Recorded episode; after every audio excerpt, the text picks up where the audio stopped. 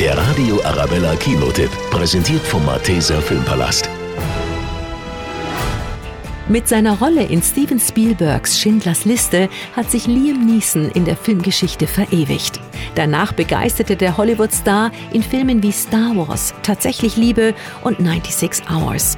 In seinem neuesten Action-Thriller The Commuter spielt Liam einen Versicherungsvertreter, der während einer Zugfahrt in eine kriminelle Verschwörung verstrickt wird und um sein Leben kämpfen muss. Wir wollten wissen, ob der 65-jährige Schauspieler eigentlich all seine gefährlichen Stunts selbst macht. I don't do my own stunts.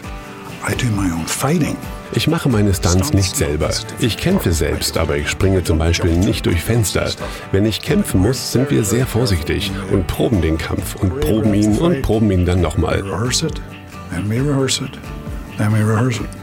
Liam ist ja nicht mehr der Jüngste und er musste deshalb besonders viel trainieren, um in Form zu bleiben. Certainly for the commuter now, I was setting the alarm clock. Während der Dreharbeiten zu The Commuter hat täglich um Viertel nach fünf mein Wecker geklingelt. Dann habe ich 45 Minuten im Fitnessstudio trainiert, bevor ich ans Set ging.